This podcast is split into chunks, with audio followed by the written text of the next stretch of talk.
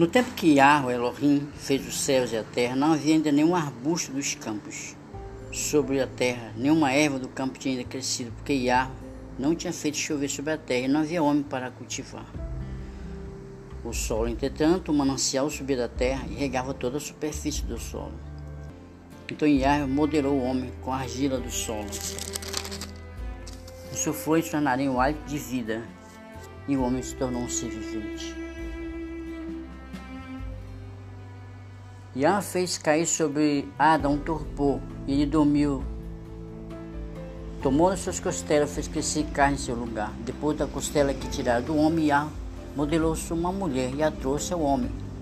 E então o homem exclamou: Esta sim é osso dos meus ossos e carne da minha carne. Ela será chamada mulher, porque foi tirada do homem. Por isso o homem deixa seu pai e sua mãe e se une à sua mulher, e eles se tornam uma só carne.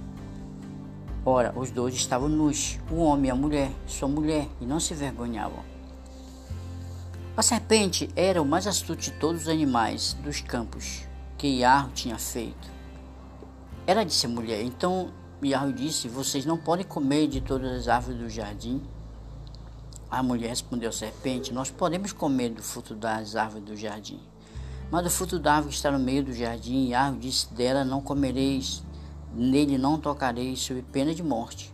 A serpente então disse à mulher: Não, não morrereis. Mas Yahweh sabe que no dia em que comerdes, vossos olhos se abrirão e vós sereis como deuses, versados no bem e no mal. A mulher viu que a árvore era boa ao apetite e formosa à vista, que essa árvore é desejável para adquirir discernimento tomou do fruto e comeu. Deu também a seu marido, que com ela estava, e ele comeu. Então abriram-se os olhos dos dois e perceberam que estavam nus. Entrelaçaram folhas de figueira e se cingiram.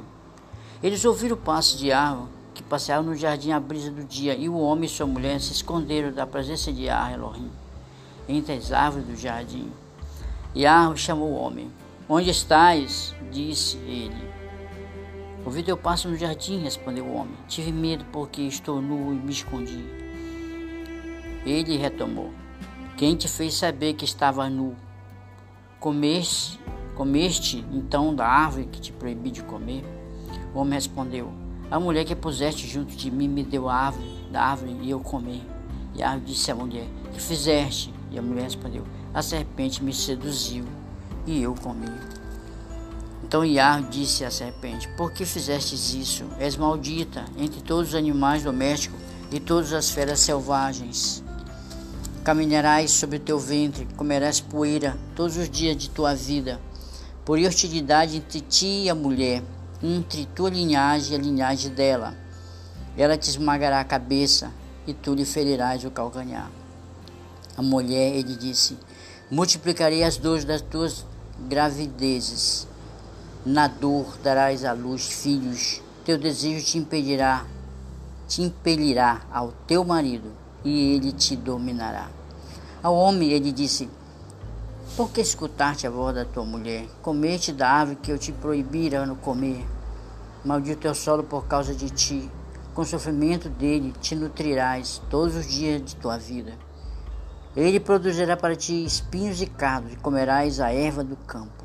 Com o sol do teu rosto comerás teu pão, até que retornes ao solo, pois dele foste tirado, porque tu és pó, e ao pó tornarás.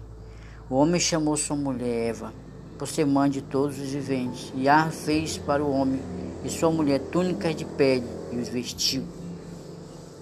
Depois disse Ar, Elohim, se o homem já é como um de nós, versado no bem e no mal, que agora ele não estenda a mão e colha também da árvore da vida e coma e viva para sempre.